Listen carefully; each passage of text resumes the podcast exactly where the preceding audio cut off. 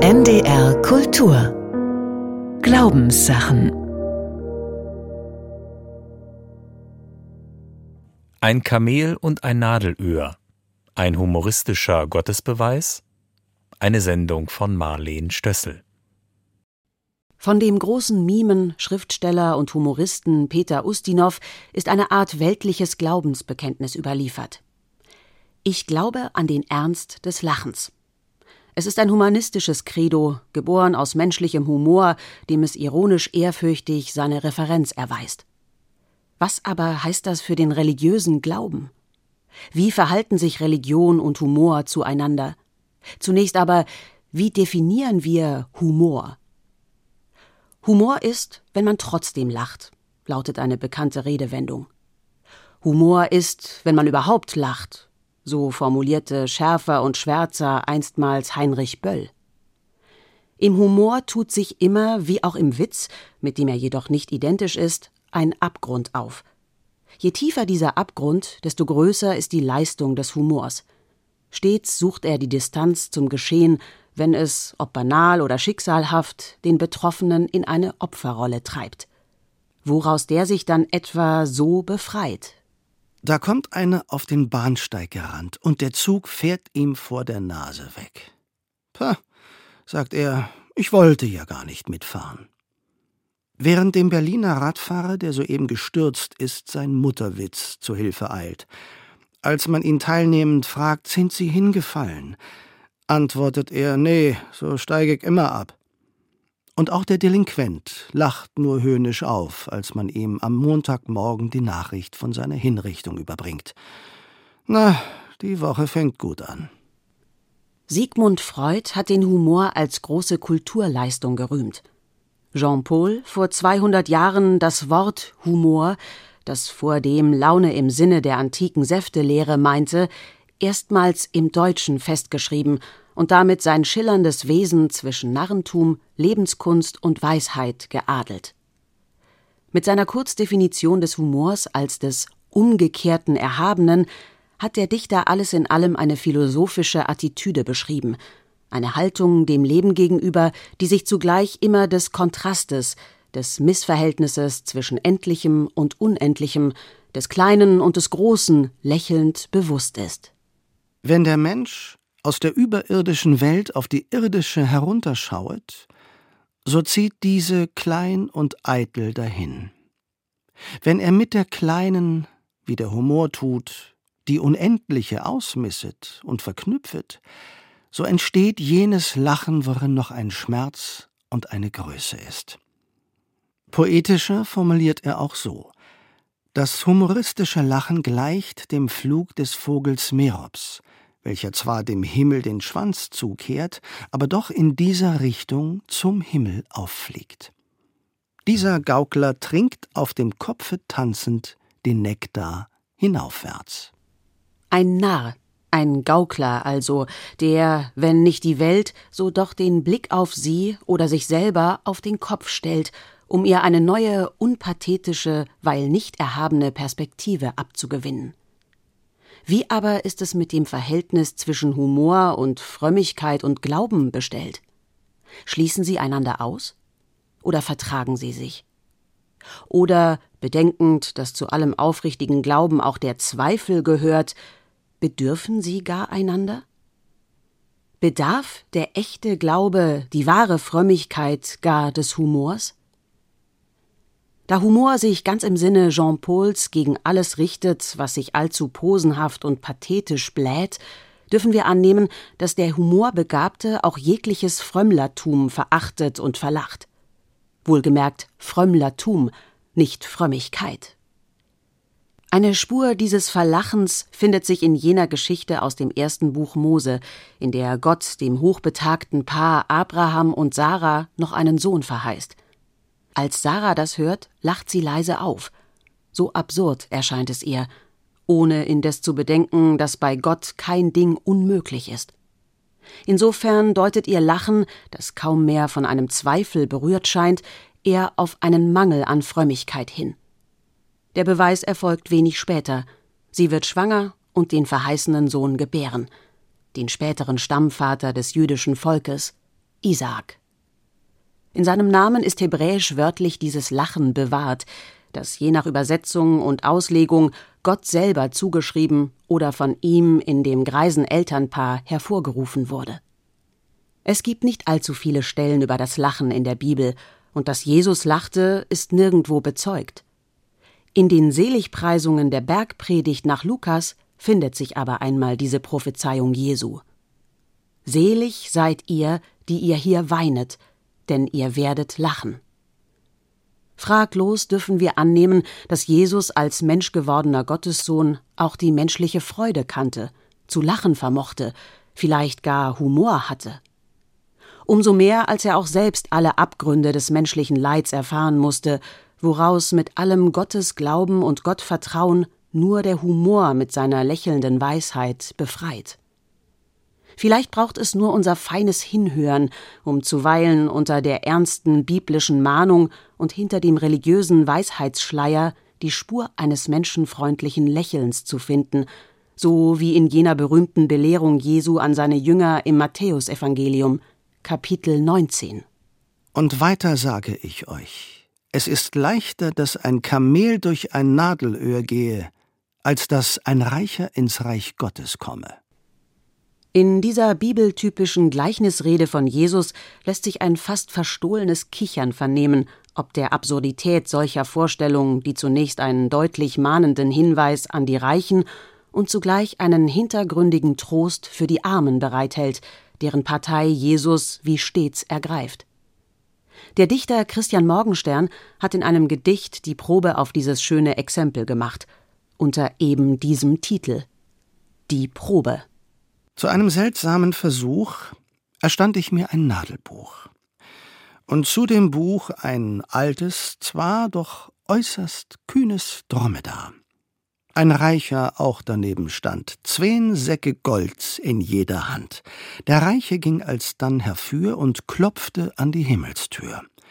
Drauf Petrus sprach, geschrieben steht, dass ein Kamel weit eher geht durchs Nadelöhr als du, du Heid durch diese Türe, groß und breit. Ich, glaubend fest an Gottes Wort, ermunterte das Tier sofort, ihm zeigend hinterm Nadelöhr ein Zuckerhörnchen als Dukör. Und in der Tat, das Vieh ging durch, obzwar sich quetschend wie ein Lurch.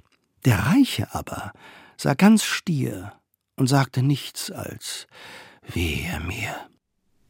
Die kleine Verschiebung vom Kamel zum Dromedar tut nichts zur Sache. Der Reiche ist blamiert und wir gönnen es ihm aus lachendem Herzen. Der Glaube hat über den Zweifel gesiegt. Nicht von ungefähr herrschte in mittelalterlichen Klöstern das Lachverbot. Denn je ernster der Gegenstand, und Religion und Glaube samt ihren Vorschriften und Gesetzen sind in Judentum wie Christentum wie Islam das Heiligste, das sich denken lässt, Je ernster also, gewichtiger, weihevoller der Gegenstand, desto größer, ketzerischer, womöglich blasphemisch erscheint die Attacke, desto stärker wächst der Widerstand gegen Verbote und desto verlockender wird ihre Überschreitung, auch die mögliche Verspottung, ja Verhöhnung ihrer mehr oder weniger mächtigen Vertreter selbst. Im rituellen Osterlachen, wie es vor allem das Spätmittelalter kannte, hat man dem verbotenen Lachen ein Ventil bereitet, in dem der die Osterpredigt haltende Geistliche seine Gemeinde mit Scherzgeschichten, oft auch schlüpfriger Art, unterhielt. Im so befreiten Lachen zugleich den österlichen Sieg feiernd über den Tod. Auch die ebenso ritualisierten, weil zeitlich begrenzten Tabubrüche im Karneval, die Verkehrung aller Regeln, auch derer der Scham und jeglichen Anstands, dienen der Befreiung solch unheiligen Lachens. Für die feineren Umgehungen von Vorschrift und Gesetz bedarf es aber einer eigenen Gewitztheit, ja der exegetischen List, und das erklärt zu einem Teil, dass es der Humor gerade in einer Schriftreligion wie dem Judentum, von dem jahrtausendelangen Leid der Juden durch Verfolgung und Diskriminierung einmal abgesehen, zu besonderer Blüte brachte als Reaktion auf die strengen Gesetzesvorschriften und ihre Auslegung, wofür der Talmud seinen Anhängern seit je das geeignete geistige Übungsfeld bot. In seiner Sammlung ostjüdischer Geschichten hat der Religionsphilosoph Martin Buber einmal eine Anekdote überliefert, die man sich vom Rabbi Mosche von Kobrünn erzählte. Dieser lehrte Wenn du ein Wort vor Gott sprichst, geh du mit allen deinen Gliedern in das Wort ein. Ein Hörer fragte, wie soll das möglich sein, dass der große Mensch in das kleine Wort hineinkomme? Darauf der Zadik, wer sich größer dünkt als das Wort, von dem reden wir nicht. Der Nachhall aus Matthäus von Kamel und Nadelöhr ist deutlich. Auch hier erkennen wir den subtil versteckten Humor, der dem wörtlich Nehmen jeder Schriftstelle in Bibel oder Talmud entspringt, und der Demut vor dem Wort ein wörtlich nehmen, welches sich im reichen jüdischen Witz- und Anekdotenschatz gewissermaßen säkularisiert hat und bis heute widerhallt in den schwärzesten Abgründen des Humors. Der Leutnant. Soldat Katz. Warum soll der Soldat freiwillig sterben für seinen Kaiser? Katz. Sie haben recht, Herr Leutnant. Warum soll er? Indes ist es stets diese listige Unbotmäßigkeit gegenüber aller Herrschaftsmacht im religiösen wie im säkularen Sinn, aus der solcher Humor keimt und wächst, und welche Kennzeichen auch aller nicht orthodoxen, nicht fundamentalistischen Religionsströmungen ist, auch des Islam. Aus dem islamischen Kulturraum wird zum Beispiel diese Erzählung überliefert, deren Requisiten ein jeder seiner Erfahrung anpassen kann. Die Gläubigen kamen in Scharen, um die Worte des Propheten zu hören. Ein Mann hörte besonders aufmerksam und andächtig zu, betete mit gläubiger Inbrunst und verabschiedete sich schließlich vom Propheten, als es Abend wurde. Kaum war er draußen, kam er wieder zurückgerannt und schrie mit sich überschlagender Stimme O Herr, heute Morgen ritt ich auf meinem Kamel zu dir, um dich, den Propheten Gottes, zu hören, jetzt ist das Kamel nicht mehr da. Weit und breit ist kein Kamel zu sehen. Ich war dir gehorsam, achtete auf jedes Wort deiner Rede und vertraute auf Gottes Allmacht. Jetzt, o oh Herr, ist mein Kamel fort. Ist das die göttliche Gerechtigkeit? Ist das die Belohnung meines Glaubens? Ist das der Dank für meine Gebete? Mohammed hörte sich diese verzweifelten Worte an und antwortete mit einem gütigen Lächeln Glaube an Gott und binde dein Kamel fest. Oder dein Fahrrad. Nicht zu vergessen all unsere christlichen Heiligen, wie der heilige Franz von Assisi oder der heilige Antonius von Padua, die den Vögeln oder Fischen predigten und bis heute Poesie, Malerei und Musik inspirieren. Somit könnte man die These wagen, dass im Humor, dem Meister der Lebenskunst, sich ein göttlicher Funke vererbt und säkularisiert, ja dieser im Menschen geradezu auf seine göttliche Abstammung verweist. Ein fast Gottesbeweis also, den artgemäß schelmisch der Humor erbringt.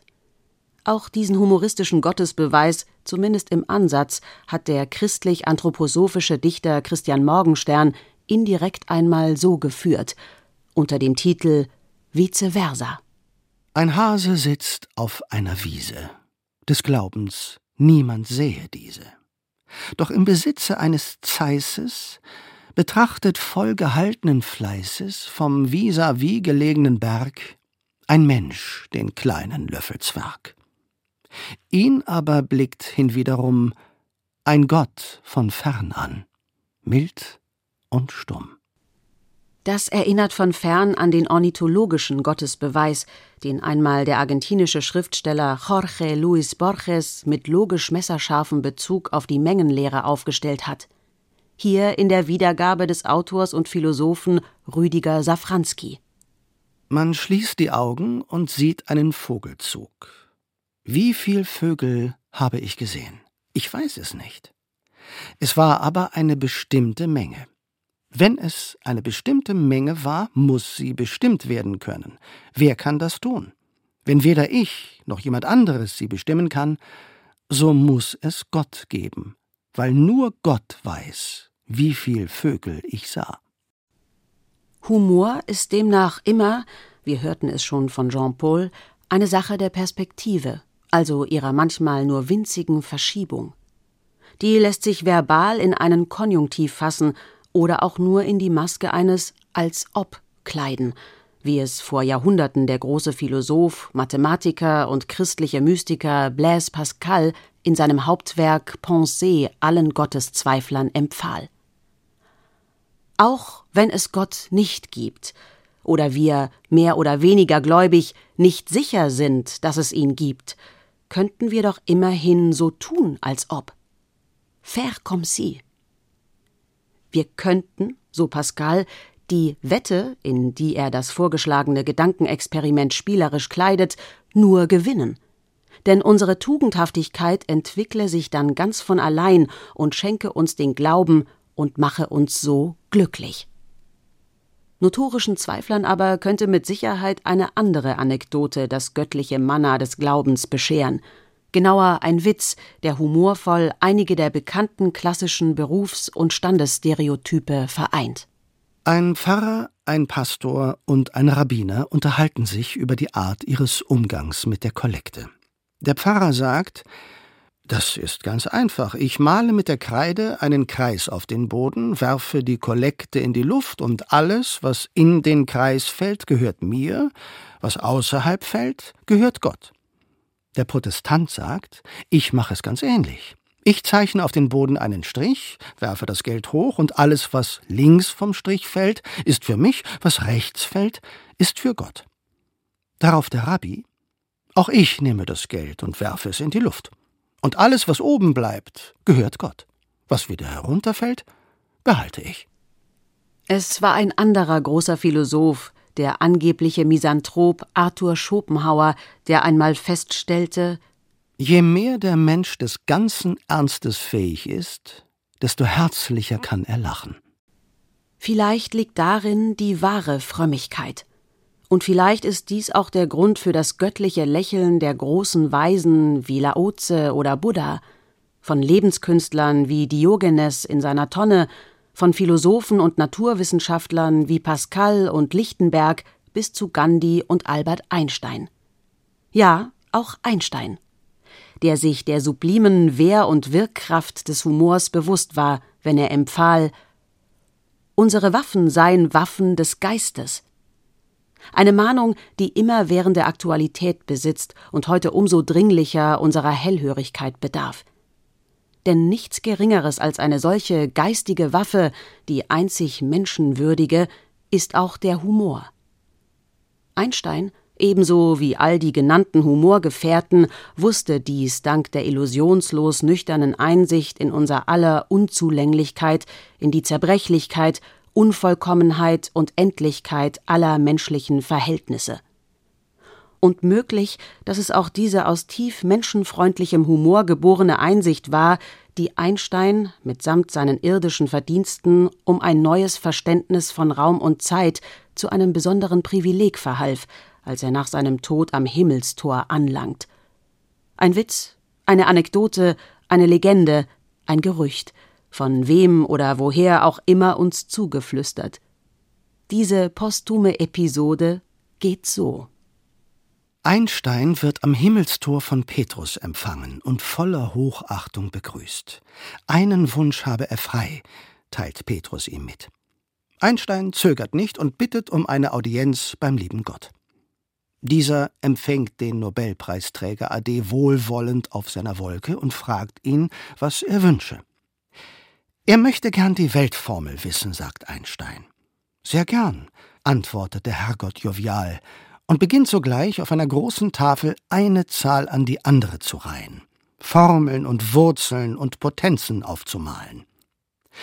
Einstein folgt dem gespannt und neugierig, wird immer unruhiger, bis er schließlich herausplatzt, aber lieber Gott, das ist ja voller Fehler.